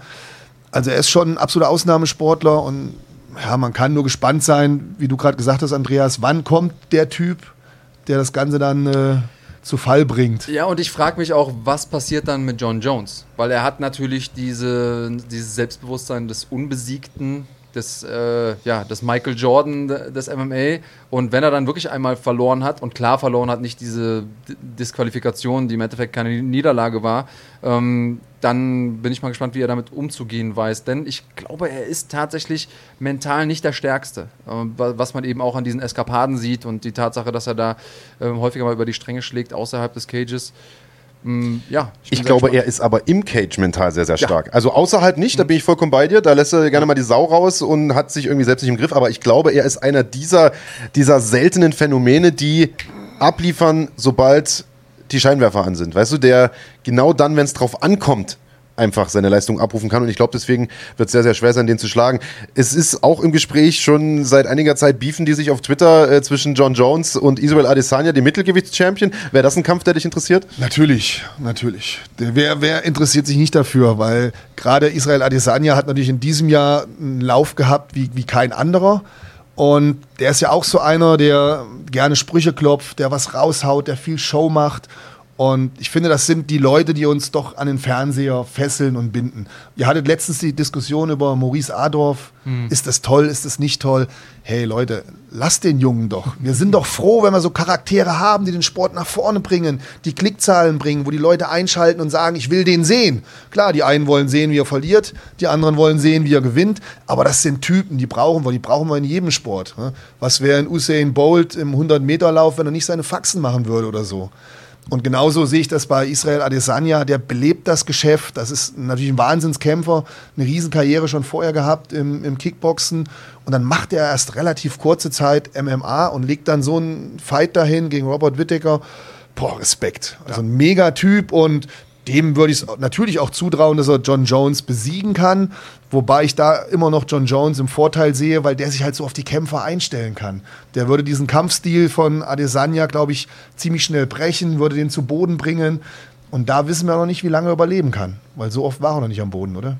Ja, ich glaube, das ist die große Stärke auch von John Jones, dass er für jeden Kämpfer ein Gegenmittel findet. Also bei jedem Kämpfer irgendwie das Kryptonit ja. ausgräbt, bei Evans war es irgendwie dieses äh, Hände ausstrecken und dann die Ellbogen drüber schlagen. Dann ab und zu war es eben mal auch was, äh, du hast es eben angesprochen, Marc, was so am Rande der Legalität war, mal kurz ein bisschen in die Augen gepiekst. Ähm, oder diese, diese Teep-Kicks gegens Knie. Also er findet immer was, um das Gegenüber aus dem Rhythmus zu bringen. Ähm, beide haben aber auch Lücken und beide sind schlagbar trotzdem wäre das natürlich auch vom, äh, vom Build-up ein, ein, geiler Kampf. Müssen wir mal gucken, ob das zustande kommt, ob uns da 2020 wohlgesonnen ist. Ist gut möglich, weil sollte John Jones gewinnen, irgendwann gehen ihm die Gegner aus, oder? Da hat er die ja. Klasse schon ganz schön abgegrast. Also ich glaube auch, das Problem hat er John Jones. Bei Israel Adesanya sieht das noch ein bisschen anders ja. aus. Da gibt es eine, eine, ganze Riege von äh, ja. äh, potenziellen Herausforderern, äh, die man ihm da hinstellen könnte. Da sind äh, Jared Cannonier ist da im Gespräch. Da haben wir irgendwo auch noch Darren Till rumspringen, der jetzt im Mittelgewicht angekommen ist. Also ich glaube, der hat noch ein paar Kämpfe zu machen. Hat ja selbst auch gesagt, ich möchte erstmal das Mittelgewicht leer räumen. Aber irgendwann wird es diesen Kampf sicherlich geben. Und auf den freuen wir uns auch äh, ganz, ganz doll. Ob das jetzt schon im nächsten Jahr der Fall sein wird, das glaube ich eher nicht. Aber was es im nächsten Jahr wohl geben soll, soll und vermutlich schon im Februar, ist das Comeback von Conor McGregor. Freust du dich darauf? Und äh, das ist ja gerade das große Rätselraten, wen man ihm denn hinstellt, wen er da bekommt. Frankie Edgar war da mal äh, ein Thema, Justin Gaethje wurde äh, mal diskutiert, äh, Cowboy Cerrone hat man mal genannt. Äh, wen würdest du dir wünschen? Was würdest du gern sehen? Also am liebsten würde ich, glaube ich, sehen Gaethje, weil das so eine richtige Kampfsau und äh, das würde auf alle Fälle eine Schlacht geben, wobei ich schon denke, dass der maßgeschneidert ist für Conor McGregor. Ähm, aber Weil er so nach vorne geht genau. und äh, dann abgekontert werden genau. kann, meinst du? Das mhm. ist eigentlich ein Conor McGregor sein Ding, die Leute abzukontern, präzise Schläge, ein gutes Auge und so weiter. Der würde dem, glaube ich, gut in den Kram passen. Aber man darf nicht unterschätzen. Wie gesagt, ich liebe die Kämpfe von Gaethje, weil es immer Action pur. Er gewinnt durch K.O. oder er verliert durch K.O. Also ein toller Typ, super Kämpfer. Ähm, ich hoffe nur, dass Conor McGregor auch wirklich kämpft. Weil in letzter Zeit hat er mir zu wenig abgeliefert und zu viel gelabert. Und ich als McGregor-Fan, ich will den halt kämpfen sehen und nicht nur auch reden sehen, aber halt auch unbedingt kämpfen sehen. Ja, ich fand vor allen Dingen, er sah irgendwie auch erschreckend äh, desolat aus. Also man hat da dieses äh, recht lange Interview gesehen vor ein paar Wochen auf ESPN, das irgendwie fast eine Stunde ging ich finde, der hat da versucht, den Trash-Talk von früher abzurufen, aber wirkte eher, als ob er sich das so krampfhaft zusammenstottert, wirkte ja. blass, wirkte, also ich will jetzt nicht sagen, als ob er einen Partymarathon hinter sich hat, aber der sah irgendwie nicht aus, wie, wie der früher mal aussah. Hast du das irgendwie auch so ein bisschen im Gefühl, dass der da momentan im Privatleben irgendwas falsch läuft? Ist die Frage, Mike Tyson hat mal gesagt, es ist nicht so einfach im Seidenpyjama zu schlafen, dann morgens aufzustehen und das Training zu machen. Vielleicht haben wir dieses Problem jetzt auch bei Conor McGregor. Auch wenn ich immer höre, wie da vom Training gesprochen wird, so zehn Wochen, sechs Wochen, acht Wochen, dann denke ich mir, na, ob das wirklich ausreicht, gerade gegen Khabib, gegen so einen Kämpfer mit zehn Wochen Ringen, wenn das alles stimmt, wie es da erzählt wurde. Ich denke, was er leisten wird, ist einzig und allein von seiner mentalen Stärke abhängig, weil das ist ja auch das, was ihn früher ausgezeichnet hat. Ja, wie hungrig ist er? Genau. Ja, da bin ich das ist der dir. Punkt.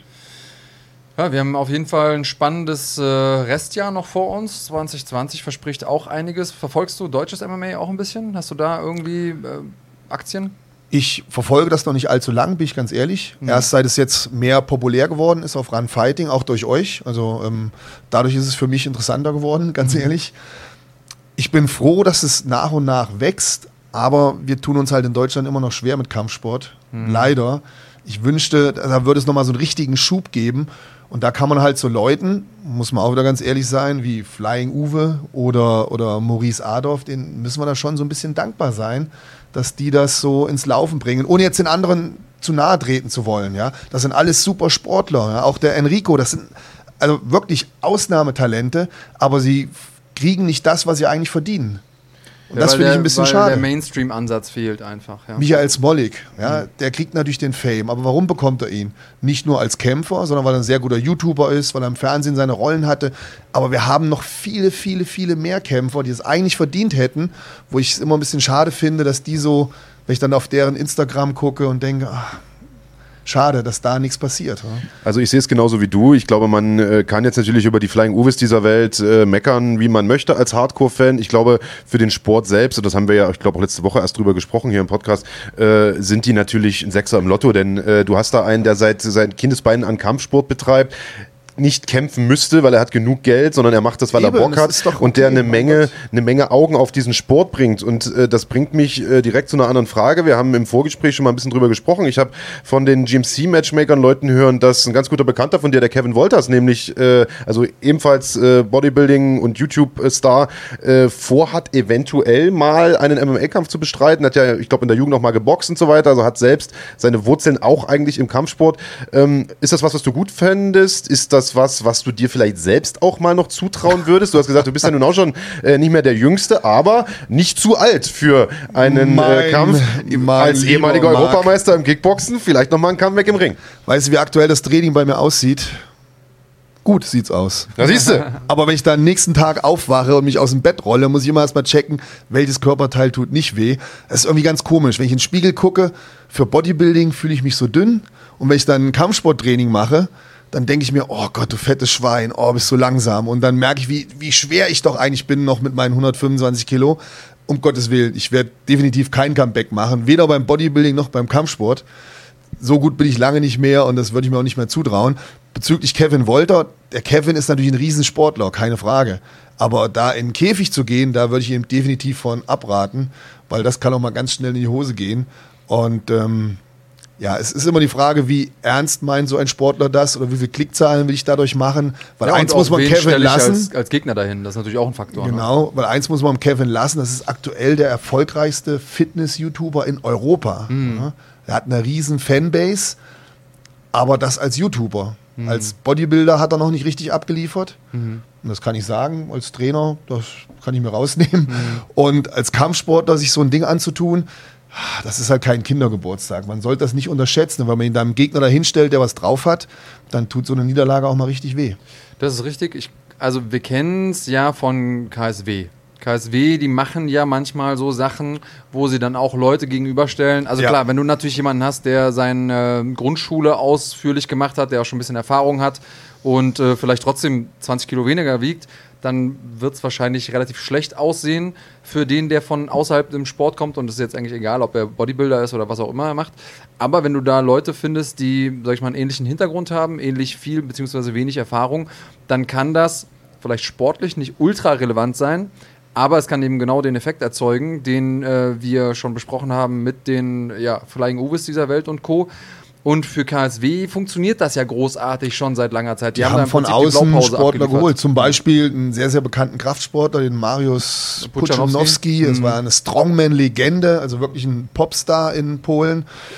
Der hat ja auch eine mittelmäßige Kampfsportkarriere hingelegt, könnte man sagen. Gut, er kämpft bis jetzt noch. Hat seinen Ja, letzten ja. Kampf jetzt vor zwei Wochen gemacht. noch. Ja. Hat er Koyun besiegt. Erko Jun, ja, genau. Den Der, weiteren YouTube-Star Genau. eigentlich. Also er hat das auf jeden Fall ernst genommen, aber es ist halt immer grenzwertig zwischen echtem Kampf und jetzt Showkampf in Anführungsstrichen. Also nicht, dass die Kämpfe abgesprochen sind, sondern dass die Gegner halt schon dementsprechend ausgesucht werden. Ganz also, klar, ja. ich glaube, das muss man, muss man so ein bisschen relativieren. Ähm, es gibt, äh, glaube ich, in Polen da eine bisschen größere Offenheit gegenüber solchen Kämpfen, die von der sportlichen Relevanz her, sagen wir mal, überschaubar sind, aber eher ans Mainstream-Publikum gerichtet sind. Wobei dann auch die sportlich relevanteren Kämpfer davon pr profitieren, weil die Leute dann einschalten wegen den ja, Puchanowskis dieser Welt, aber dann trotzdem zum Beispiel die Max Kogas dieser Welt sehen oder wer auch immer dann bei GMC gekämpft hat nach Flying Uwe. Also ich, ich äh, sehe mittlerweile den, den Vorteil auch mehr als, als den Nachteil, ganz klar. Ähm, das heißt, wir werden dich nicht mehr sehen im MMA in, Definitiv in diesem Leben. nicht, um Gottes Willen. Nein, nein. Also ich, bin, ich bin glücklich über jede Trainingseinheit, die ich machen kann, ohne Wehwehchen. Ähm, ich habe viele Jahre Wettkampfsport gemacht, habe auch einen hohen Preis dafür bezahlt. Also ich habe schon überall meine Verschleißerscheinungen. Jetzt mache ich mehr Gesundheitssport. Ich habe auch diese Woche mehr Cardio-Training gemacht. Als Gesundheitssport. Also du sitzt jetzt aber nicht auf dem, auf dem, äh, auf dem Petsyball und machst da irgendwie äh, Gymnastik. Nee, aber was sich zum Beispiel jetzt geändert hat, ich mache jetzt halt wieder ein bisschen Boxen, ich kicke wieder mit meinen Gruppen, ich äh, mache jeden Tag Cardio-Training, also ein bisschen Radeln oder auf dem Crosser. Also es sieht schon anders aus als zu meiner aktiven Bodybuilding-Zeit. Du kannst ja mal sagen, warum musstest du deine, du musstest deine Bodybuilding-Karriere ja beenden, auch verletzungsbedingt. Was war da, äh, was war da los? Ähm, also die gravierendste Verletzung, die ich hatte, die halt wirklich auch scheiße ist, ähm, worauf ich dann auch aufgehört habe, ist, dass mir der Brustmuskel weggerissen ist. Allerdings kennt man Brustmuskelriss, wie zum Beispiel, wir hatten eben Kevin Wolter, dem ist der Brustmuskel ja hier oben an der Schulter abgerissen. Das kann man sehr gut operieren, das ist auch damals bei ihm gemacht worden, erfolgreich. Bei mir ist das Problem, der ist auf der Innenseite weggerissen, also hier von Brustbein nach außen weg. Und das kann man leider nicht operieren. Und das sieht auch richtig scheiße aus. Also, also sieht jetzt erstmal doof aus, was, und im Prinzip ist das ja beim Bodybuilding das Wichtigste. Also Ästhetik Absolut, ist ja im ja. Prinzip äh, oberstes Kriterium bei der Bewertung. Hat das wehgetan? Nein, das tut nicht weh, das ist Mhm. mehr so ein schleichender Prozess, ja, wie so eine, als ob sie es zurückbilden würde. Mhm. Ähm, das ist sehr oft bei, bei Kraftsportlern, auch bei Wrestlern sieht man es sehr oft, Ja. die sehr massiv und sehr kräftig sind von der Brustmuskulatur her. Es scheint wohl so zu sein, dass, ähm, vielleicht wissen auch hier unsere Zuschauer da mehr, vielleicht ist einer dabei, der noch erfahrener ist, aber es ist wohl so, dass diese, diese Sehnenplatte in der Mitte einfach das schwere Muskelgewebe nicht mehr halten kann und dann trennt sich das nach und nach vom Knochen So ab. wie so ein ständiger Zug, der da Ja, drauf ist. genau. Und, äh, Und, ähm, da sind die Sehnen eigentlich nicht für ausgelegt. Ein Ne? anderer, genau, ein anderer bekannter Bodybuilder, der Markus Rühl zum Beispiel, hat genau die gleiche Verletzung, musste aus dem gleichen Grund dann auch aufhören. Weil du siehst es natürlich, du hast hier ein Loch in der Brust. Ne? Ja, du sprichst die Wrestler an. Ich glaube, Scott Steiner ist einer von Ja. denen, die das auch haben. Der ist ja auch eine ziemliche Kante gewesen, viele, viele Jahre lang. Äh, Big Papa Pump, nicht umsonst der Name. Und bei dem war das eben auch so. Das sah sehr, sehr grotesk aus. Also Genau. der hat hier tatsächlich wie, ja, wie ein Loch gehabt. Bei ja. mir ist genauso. Ja. ja, okay. Nerdfallfeuerwehr sagt gerade Rühle gegen Botthoff im MMA. Ich glaube, da würden auch Leute einschalten. Würdest du das Da machen? würden definitiv Leute einschalten, aber es würde mir dann für den Markus leid tun, weil den würde ich ja sowas von auseinandernehmen. Lass ihn das nicht hören. Lass ihn den- das nicht Wir hören. sorgen dafür, dass Den er das hätte ich ja ja. auch in seiner Bodybuilding-Karriere schon weggeputzt, aber als ich dann so richtig oben war, hat er natürlich aufgehört. Ja, ja, ist klar. Wahrscheinlich Aus wusste Angst. er die Aus Gefahr, Angst. die da Ja, ja, kommt. ja, ist klar. Und Aber- dann wollte er seinen Legendenstatus nicht verlieren und hat gesagt, ja, bevor der Bottoff jetzt kommt, da höre ich Aber so wie ich auf. gehört habe, hast du im Armdrücken schon mal gegen ihn verloren. Das war Ganz ehrlich, wir haben noch nie Armdrücken gemacht. Ach so, dann Wie war das die nur Leute Hörensagen. drauf? Die, die Keine wollen Ahnung. das wahrscheinlich immer. Okay. Aber Gott, wir würden uns wahrscheinlich beide beim Armdrücken sofort verletzen. Weil, Sofort weil, Bizepsriss und äh, wenn, Karriere wenn wir vorbei. zusammen trainieren, dann äh, sieht das dann eher so aus, dass wir länger darüber diskutieren, was können wir machen, als dass wir dann machen. Was ah, die Übung geht nicht, ah, da tut es mir im Rücken weh, ah, lass doch die Übung machen, ah nee, da tut es mir im Ellenbogen weh und dann trinken wir erst noch zwei, drei Cappuccinos und Also ihr trainiert auch ab und zu mal zusammen? wir trainieren auch zusammen. Ja. Aber das heißt ja, dass ihr euch theoretisch auch mal auf die Mappe hauen würdet. Also ich sage immer, der schlimmste Feind und der beste Freund, bei dem ist das mal kein Problem. Meinst du, der der kriegt schon so viel von mir auf die Klappe und äh, das. Nein, das würden wir natürlich nicht machen. Das würde auch, die, die Zuschauer würden sich auch nur kaputt lachen über uns. Ja. Wenn dann so Warum nicht auch mal einen verrissene humoristischen Oldschool Ansatz? Bodybuilder, so Ex-Steroid-Junkies im Käfig, wie die Ochsen aufeinander stürzen und dann voller Atemnot. Ich würde es mir angucken. ich würde es mir angucken. Also Markus Rühr mit Sicherheit auch einer der unterhaltsamsten Charaktere der deutschen Sport und insbesondere Fitnesslandschaft. Also wer ihn nicht kennt, gerne mal den YouTube-Kanal auschecken. Absolute Bodybuilding-Legende aus Deutschland und äh, ein absolut ja, lustiger, richtig. lustiger Bursche, muss Das man stimmt, sagen. ja. Definitiv. Aber den Kampf wird es nicht geben. leider. Den wird es definitiv Mann. nicht geben. Das will auch keiner Den sehen. hätte ich mir definitiv gerne angeschaut. Oder sollen wir Spenden sammeln? Wie viel muss denn wir zusammenkommen? sollen, nein, wir sollten jetzt nicht abrutschen. Jetzt sind wir gerade froh, dass MMA wieder groß wird in Deutschland. Ja, würden wir keinen Gefallen wir tun. Ja, ja, runterholen. ja. Dann tun wir uns Okay. keinen Gefallen. Okay, da freuen okay. wir uns lieber auf das, was die GMC uns noch in nächster Zeit bringen wird, weil da haben wir jetzt wirklich ein paar Talente. Ja, und auch da, ich bin froh, dass wir ähm, mittlerweile auch die, die Kanäle haben, die Möglichkeiten haben, da auch Namen, Stars aufzubauen ähm, und äh, dass das auch funktioniert. Ihr tut ja euren Beitrag dazu. Ich meine, euer Podcast hat natürlich die entsprechende Reichweite. Ihr seid live vor Ort, ihr kennt die Leute alle, ihr gebt den Leuten eine Plattform. Ich denke mal, die können euch alle sehr dankbar dafür sein, weil das hat halt einfach gefehlt. Und jetzt ist es an uns, daran zu arbeiten. Man muss erstmal viel Zeit und Arbeit investieren, so wie wir das auch machen mit unserem Podcast. Ja. Auch mal für die ganzen Hater, scheißegal, was da kommt. Letztendlich machen wir es aus, aus Liebe und Freude zum Sport. Nicht um uns zu profilieren oder sonst irgendwas, sondern einfach, weil wir die Athleten unterstützen wollen, die Sportler unterstützen wollen. Ja. Und ähm, weil wir halt einfach riesen Fans sind, oder? Ganz ehrlich. Also, Also, ich bin, ich für bin mich gibt es nichts Tolleres. Ich bin bei dir und ähm, mich haben auch jetzt, als bekannt wurde, dass du zu uns in den Podcast kommst, haben viele Leute gesagt, was? Wieso lädst du den ein? Der hat doch einen anderen Podcast, das ist doch quasi Konkurrenz. Und ich habe gesagt, ey, wir wollen doch alle dasselbe. Um Gottes Willen. wir wollen doch alle um dasselbe. Wir wollen alle, wir lieben alle diesen Sport, wir wollen alle diesen Sport groß machen und ja, ich, ich finde, äh, Konkurrenz belebt Wer das Geschäft. Kampfsport quasi. liebt, wird auf alle Fälle sich beide Podcasts anhören. Das ist auch Sehe überhaupt kein Problem, ja. weil so lange gehen die jetzt auch wieder nicht. Und so viel Kampfsport haben wir in Deutschland noch nicht, Mhm. dass man da selektieren müsste. Aber wir sehen das ja wirklich als gemeinschaftlichen Auftrag, da einfach mal was zu tun, dass es kommt. Weil ich, ich erlebe und lebe das in den USA. Ich habe Freunde dort durchs Bodybuilding, aber auch durch den Kampfsport. Ich kenne Freunde von mir, die beim American Top Team arbeiten. Also die sind hautnah jeden Tag dabei und die berichten mir halt ganz andere Sachen. Und es wäre halt schön, wenn man so ein bisschen, nicht alles, was aus den USA kommt, ist gut. Siehe Cheeseburger und McDonalds ist auch was Schlechtes. Aber es kommen auch teilweise gute Sachen aus den USA und wie da teilweise mit Sportlern umgegangen wird oder auch da, wo das MMA steht. Das wäre halt schön, wenn wir so ein bisschen davon auch hier in Deutschland hätten. Ja, also ich glaube, Straßenparaden, nachdem irgendwie jemand zurückkommt, wie es bei Stiepe war äh, in seiner Heimatstadt, werden wir e- erstmal in absehbarer Zeit nicht sehen. Aber so ein bisschen mehr Anerkennung finde ich, äh, finde ich ist auch notwendig. Vielleicht noch einmal ganz kurz zu dir ähm, in dem privaten Bereich. Äh, weiß nicht, ob ich das jetzt überhaupt hier live on air sagen darf, aber du wirst Vater? Das ist, glaube ich, was Schönes, das Ja, darf man okay, sagen. ne? Wir, wir, jetzt haben wir so viel Schlechtes aus meiner Vergangenheit erzählt. Jetzt bleiben wir mal bei der Da bekomme ich schon genug Hate. Genau. Kommen wir mal zu der positiven Sache. Du wirst Vater? Ich werde Vater Ähm, in circa drei, vier Wochen. Super, Hoffentlich ein Gute gesundes, Ja, tolles toi, toi, toi. Mädchen. Äh, toi, toi, toi. Ich, ähm, die Frage, die ich dazu hätte, wäre, äh, wenn du das in der Hand hättest, welchen Sport würde dein, äh, deine Tochter machen? Also meine Tochter wird definitiv nicht auf die Bühne gehen. Also kein Sie Bodybuilding? wird Also keine zumindest nicht in der offenen Klasse. Frauen-Bodybuilding schon mal gar nicht. Und ich würde ihr auch nicht empfehlen, in die Bikini-Klasse zu gehen. Aber einer Sache könnt ihr euch sicher sein. Ja? Sie wird definitiv bei mir im Kindertraining irgendwann stehen, in ihrem Anzug. Und da freue ich mich jetzt schon drauf. Ich kann es gar nicht abwarten. Am liebsten würde ich die Zeit etwas vorspulen. Weil es, glaubt mir, ähm, bei allem Bodybuilding hin oder her, meine Liebe und mein Herz ist die ganzen Jahre immer beim Kampfsport geblieben. Und ich habe schon ganz oft erzählt, ich habe dieses Riesenglück, dass ich diese Liebe zum Sport zu meinem Beruf machen konnte. Ich lebe davon, Kinder zu unterrichten, Kampfsport zu unterrichten.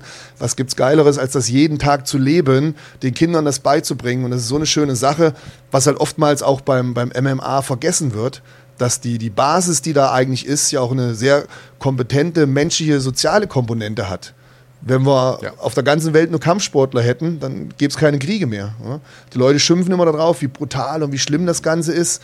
Aber wie schön ist es letztendlich, die Fairness unter den Sportlern, auch nach jedem Kampf, egal wie die sich vorher angekackt haben, dieser Trash-Talk, alles.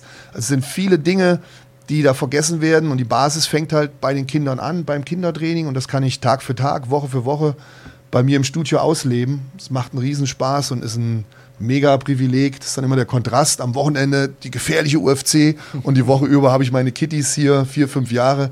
Das ist toll. Das ist wunderschön. Wie heißt dein Studio? Vielleicht noch mal ein bisschen Werbung an der Stelle. Sportschule Gudensberg. Also ganz einfach der Heimatort, in dem ich groß geworden bin. Und ähm, da habe ich natürlich auch mein Fitnessstudio. Und der Hauptbestandteil oder das Fitnessstudio ist damals aus der Kampfsportschule entstanden. Also ich hatte vorher schon zwei Kampfsportschulen.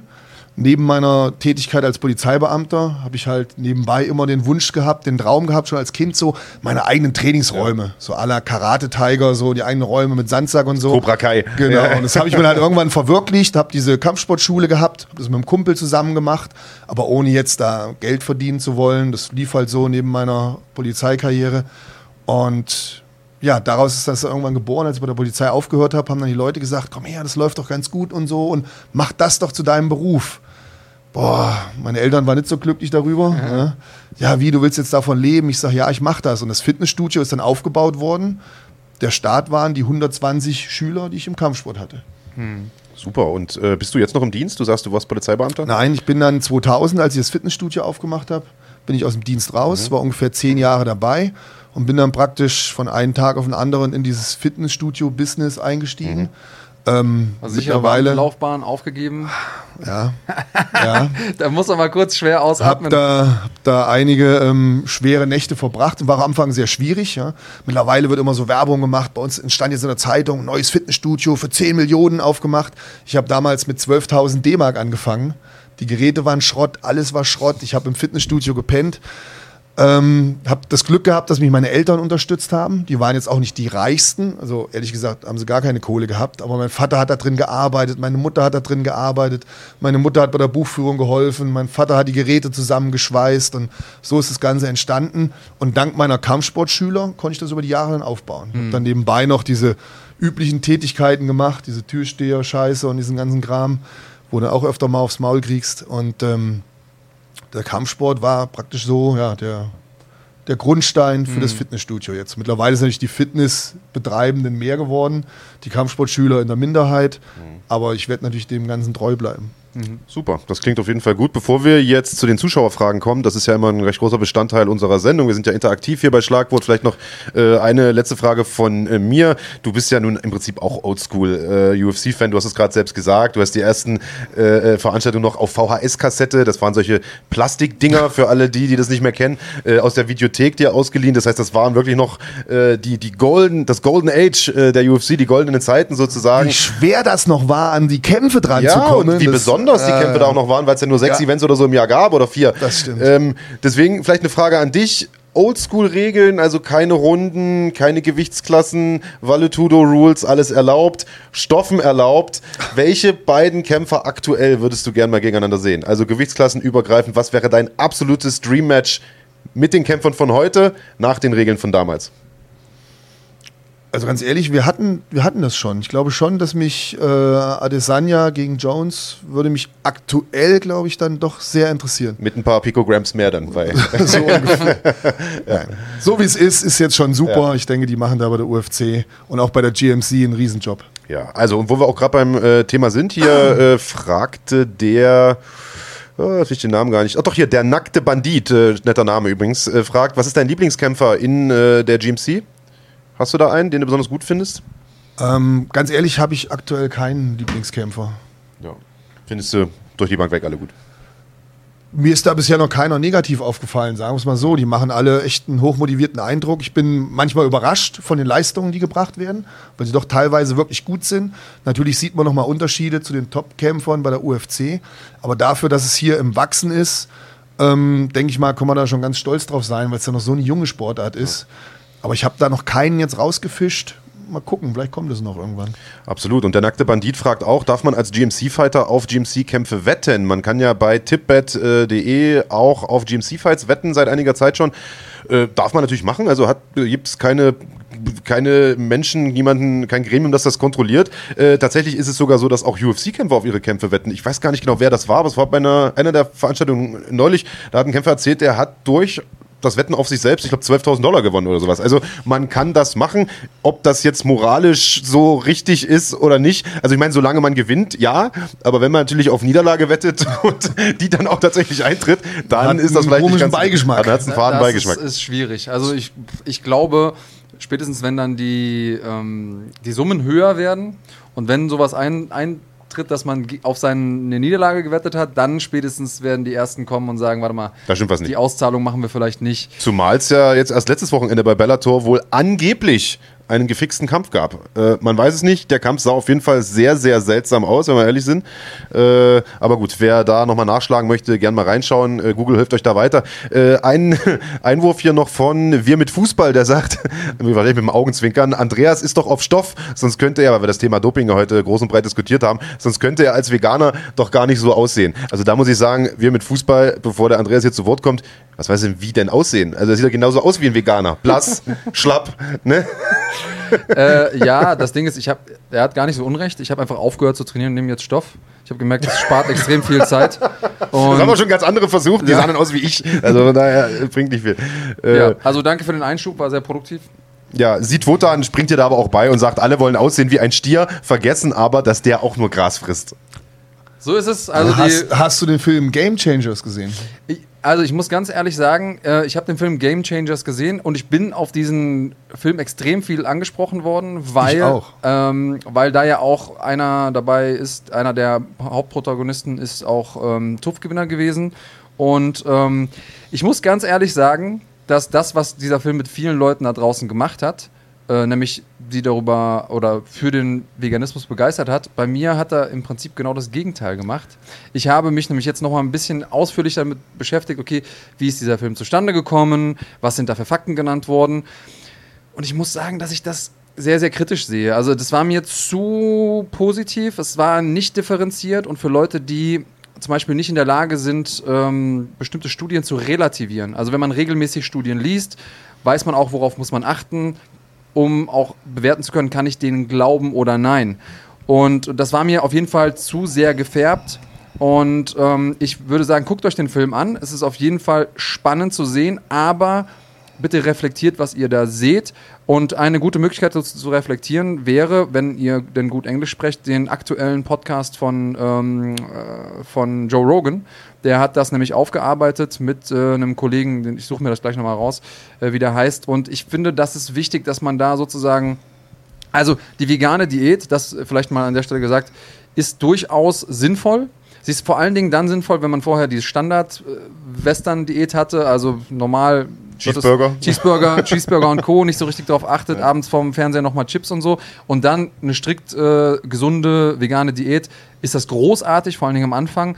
Aber auch das ist klar, äh, mittlerweile weiß man so viel, dass ähm, die Menschen sehr, sehr unterschiedlich sind und nicht für jeden eine vegane Diät geeignet ist. Und vor allem die Grundaussage von dem Film ist ja, dass sozusagen für alle Athleten eine vegane Diät eine Leistungssteigerung sozusagen automatisch mit sich bringen würde.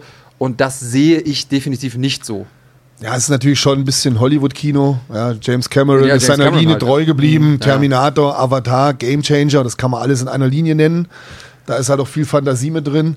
Teilweise Ja. ein bisschen übers Ziel hinausgeschossen. Ich weiß nicht, ob man da wirklich der veganen Ernährung einen Gefallen mitgetan hat. Ja, Zumindest werden viele darauf aufmerksam, das ist richtig. Aber sowas kann halt auch sehr schnell ins Gegenteil umschlagen. Und das kann halt auch bei Game Changer irgendwann jetzt in Zukunft passieren.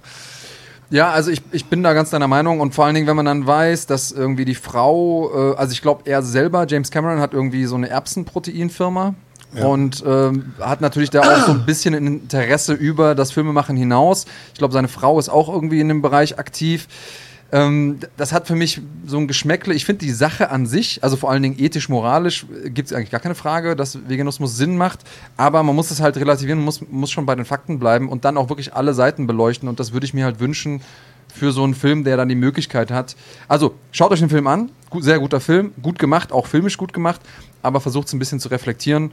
Ähm, das so ein bisschen mein Appell als Veganer, äh, der äh, diesen Film gesehen hat und so ein bisschen auch Angst bekommen hat. Hier nochmal der Nachschub. Danke an Jordan Belfort. Also der von dir angesprochene Gast bei Joe Rogan hieß Chris Cressor. Mit dem wird das Auch euch Thema also nochmal durchgekaut, falls euch Genau. das äh, interessiert. Und es war, weil hier nochmal die Nachfrage auch von Jordan Belfort kam, nicht ein Tofu-Gewinner, der da behandelt wurde in der Doku, sondern ein Tough-Gewinner. Also die Ultimate Fighter äh, war da von dir angesprochen. Also lustiges Wortspiel. Ähm, hier kam noch eine Frage von Latrone22. Was würdet ihr von einer Organisation halten, die Stars gegeneinander kämpfen lässt? Das Ganze gab es ja in Deutschland schon mal mit dem Promi-Boxen. Äh, das Ganze mit MMA, das wäre doch auch mal was. Also wir hatten ja zum Beispiel mal Thorsten Legert, der mal irgendwie ran wollte. Mola Adibisi ist äh, bekennender MMA-Fan. Wäre das was, was dich interessieren würde? Auf der einen Seite wird man solche Veranstaltungen natürlich immer belächeln. Viele Mhm. Kampfsportler werden das auch belächeln. Aber auf der anderen Seite, es wäre halt eine Werbung für den Sport. Und man könnte Ja. da auch den ein oder anderen Kämpfer ins Boot holen, der dann als Trainer fungiert, als äh, solche Sachen. Ja. Ähm, ich denke, Ich glaube, die beste Chance für den Sport haben wir tatsächlich, wenn diese Kämpfe eingebettet werden in eine wirklich sportlich gut aufgestellte, relevante Organisation, zum Beispiel GMC, wo man sagt, okay, wir haben diesen Türöffner für Ja. den Mainstream, wo man eben da die, weiß ich nicht, Thorsten Legatz dieser Welt äh, reinstellt gegen einen Gegner, der auch da Sinn macht in dem Kontext. Aber wenn die Leute dann dranbleiben, sehen sie eben auch noch Kämpfe, wie sie eigentlich sein sollten und so hätte man zwei Fliegen mit einer Klappe geschlagen. man, man muss sich letztendlich über solche Dinge Gedanken machen, wenn man den Sport nach vorne bringen will, weil es ist heutzutage sehr, sehr schwer in unserer Zeit, irgendwelche Sachen nach vorne zu bringen. Und wenn man zurückblickt auf die UFC, man hat ja da auch das Problem mal gehabt. Man hat es dann später geschafft, die UFC wiederzubeleben, indem man es ins Fernsehen gebracht hat mit so einem Big Brother-Format. Ja. Ansonsten wäre die UFC vielleicht damals schon pleite gegangen. Aber das war nochmal so ein Schritt, der wirklich geholfen hat. Und wenn man so einen Schritt in Deutschland machen würde und es würde den Sport nach vorne bringen, mein Gott, bei aller Kritik, aber wichtig ist, dass alle davon profitieren und wie du schon sagst, dass man es halt ähm, gut macht. Bin ich bei dir. Ich habe noch ein äh, bisschen ja, kritische Frage von unserem Kollegen Jab Hook, äh, der auch äh, Boxkämpfe kommentiert und der hat ganz Joe Healy heißt der Joe Healy heißt der gute Mann, genau Jab Hook bei äh, in den sozialen Medien dann und ähm, er hat gefragt, ob du das Gefühl hast, jetzt Vorsicht, wird ein bisschen ähm, äh, provokant, ob Bodybuilding ein homoerotischer oder homophober Sport ist. Hast du da in irgendeiner Art und Weise was erlebt in dem, in dem Bereich? Ja, da habe ich sehr viel erlebt natürlich mhm. in dem Bereich. Natürlich ähm, im Bodybuilding sind es nicht nur Spule, also die meisten haben äh, Familie, Frau ne, und Kinder und alles. Es gibt aber entsprechende aber, Geschichten auch, ne? Ja, die Geschichten stimmen weitestgehend auch. Also, also bekommst, könnt ihr mich mal einweihen? Ich kenne die Geschichten nicht. Ähm, zum Beispiel bekommst du als Bodybuilder viele Angebote von anderen Männern, ah. die dich mal einölen wollen, die Bilder von dir machen wollen, solche Sachen. Mhm. Und gerade die Bodybuilder, die halt finanziell nicht so gut aufgestellt sind, da kenne ich auch den einen oder anderen, die dann halt schon mal so einen Privatstrip machen oder sich einölen lassen. Das gibt es tatsächlich. Und ja, mein Gott, ähm, Gibt es solche Angebote eigentlich auch von Frauen? Weil man kennt immer nur diese homoerotischen Geschichten, sei jetzt mal im Also hätten mir Frauen die Angebote gemacht, ja, das hätte ich dankend angenommen. vielleicht sollte ich mir vorher erstmal anschauen, wie die Frauen aussehen. Das kann vielleicht auch mal in die Hose gehen. Aber ich kann mich noch daran erinnern, das erste Jahr, als ich auf der FIBO gearbeitet habe, diese Fitness- und Bodybuilding-Messe, das erste Jahr habe ich mehr Telefonnummern von Männern bekommen als von Frauen. Heftig. Das hat sich erst so im dritten Jahr hat sich das wieder gebessert, da ist es dann gekippt, da hat sich anscheinend rumgesprochen, ah, der ist doch nicht schwul. Dann kamen dann die Frauen mit den Telefonnummern. Es, es, gibt ja eben auch die Geschichten, dass du, wenn du es wirklich, sagen wir, in der, ähm, in der größten Liga der Welt, in der äh, IBBF, äh, bis nach oben schaffen willst an die Spitze, dass du auch, ich will nicht sagen, bestimmte Dienstleistungen bei bestimmten Leuten erbringen musst. Das wird ja immer so ein bisschen hinter den Kulissen korportiert. Ist das so? Also, dass du, ich sag's jetzt mal ganz salopp, den, den richtigen Leuten einen runterholen musst, um wirklich auch äh, bei bestimmten Wettkämpfen zu gewinnen oder ist das nicht so? Weil letztlich ist es ja ein sehr, sehr subjektiv bewerteter Sport, Bodybuilding. Äh, du gewinnst ja nicht durch K.O., sondern da sitzt ein Wertungs-, äh, eine Jury, die dich bewertet und es gab ja nicht nur einmal sehr, sehr seltsame Urteile in der Vergangenheit. Das ist richtig, ja. Ähm, Markus Rühl hat sich bestimmt hochgeschlafen. Der, der, der war ja nie in Form. Der war ja nie in Form. Anders kann ich es mir da nicht vorstellen. Und wir sind ja sehr oft unterwegs. Er will auch immer mit mir aufs Hotelzimmer. Er sagt, komm her, lass das Geld ein bisschen sparen. Das Seminar wirft nicht so viel ab. Und war ja auch von der Optik her so ein süßer Typ, sag ich mal, wo die ja, genau, absolut, ja, ja, genau. Ja, also wir fragen jetzt mal nicht, wer, wer so in der Beziehung ist. Den kann man schon, schon, schon lieb haben. Ähm, aber im Detail sind mir da jetzt keine Geschichten bekannt. Also jetzt nicht, um da in der Weltspitze hochzukommen, da wird er nicht viel bringen, weil die Typen, die da oben sind, die Scepter in der Hand haben, die greifen immer die Bikini-Mädels ab und nicht die Bodybuilder. Also da glaube ich, hast du schlechte Chancen, nicht hochzuschlafen. Hm. Okay, also konnten wir das äh, Gerücht auch nochmal gerade rücken. Matthias, wir haben fast zwei Stunden voll. Die Zeit verfliegt hier. Das ich möchte fix. tatsächlich ging das sehr, sehr fix. Ich möchte dir danken, dass du heute hier warst. Ich fand, das war ein sehr, sehr interessantes Gespräch und ich glaube äh, auch nicht das letzte Mal, dass du heute hier warst. Würde ich gerne in Zukunft nochmal äh, hier haben. Wie immer gehört natürlich dem Gast das allerletzte Wort. Deine Kamera ist dort, falls du noch irgendwas loswerden möchtest. Gerne ein bisschen Sachen bewerben möchtest. Wir haben ja hier auch ein ganz nettes T-Shirt äh, liegen. Das ist deine oh, Bekleidungsmarke äh, Mighty Matze, benannt nach dir selbst. Eigentlich ein Geschenk von Andreas, aber für dich habe ich natürlich auch jetzt mitgebracht. Genau, meins liegt schon da drüben. Ähm, weggeschmissen. Nein, Marke. Spaß beiseite. Vielen Dank erstmal an der Stelle, dass ihr mich überhaupt eingeladen habt. Ich passe ja eigentlich gar nicht ins Konzept. Wahrscheinlich werden jetzt auch einige Hater sich überschlagen. Ja, vom Bildformat her schon allein nicht. Die haben wenigstens was zu tun. Ja. Aber nein, ich bin wirklich dankbar dafür. Und ich hoffe natürlich, dass ich nochmal wiederkommen darf. War ein Riesenvergnügen. Endlich habe ich mal die, die hässlichen Gesichter, wollte ich schon sagen. Hab ich, endlich habe ich, endlich hab ich, jetzt auch mal, endlich hab ich jetzt auch mal die Gesichter vor Augen, denen ich Nacht für Nacht zuhören muss. Ich hoffe, das verdirbt mir jetzt nicht den Spaß an den zukünftigen also der Vogel Veranstaltungen. Wird nicht eingeladen. Aber nein, ich bin wirklich dankbar. Es hat einen riesen Spaß gemacht. Ich bin ein Riesenfan und auch ähm, den Podcast, den ich mache, möchte ich den Zuschauern weiterempfehlen. Mein YouTube-Kanal, googelt einfach mal nach mir. Mhm. Social Media ist heutzutage wichtig. Vergesst nicht, ich verdiene auch mein Geld damit. Ich habe ja Sponsoren auch. Mhm. Es ist leider so. Man muss halt immer wieder darauf hinweisen. Ja, Handwerk. aber umso mehr bin ich dankbar, dass ich halt dieses Privileg habe. Und ihr wahrscheinlich auch. Das ist wirklich eine Ehre und es macht eine Riesenfreude, wenn man sein Hobby so ausleben kann, so in der Materie drinsteckt. Und dafür bin ich dankbar für alle Fans und manchmal bin ich auch den Hatern dankbar, weil die gucken jedes Video von mir bis zum Ende, bis sie dann was finden, wo sie sagen, oh, da hat er jetzt Scheiße gelabert, da drücken wir ihm einen rein. Aber an der Stelle vielen Dank an alle Fans und natürlich alle Zuschauer, die unseren Podcast unterstützen, meine YouTube-Seite und natürlich auch euch, damit Kampfsport am Leben bleibt.